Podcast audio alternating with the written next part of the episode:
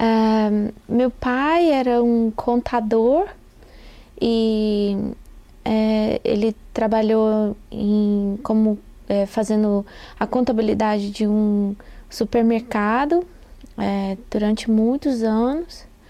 Depois, agora que ele está mais velho, ele começou a fazer bijuteria. Ele resolveu fazer bijuteria e era muito engraçado porque ele é o tipo do macho, assim, né? E, e, e resolveu fazer bijuteria. Tá fazendo bem.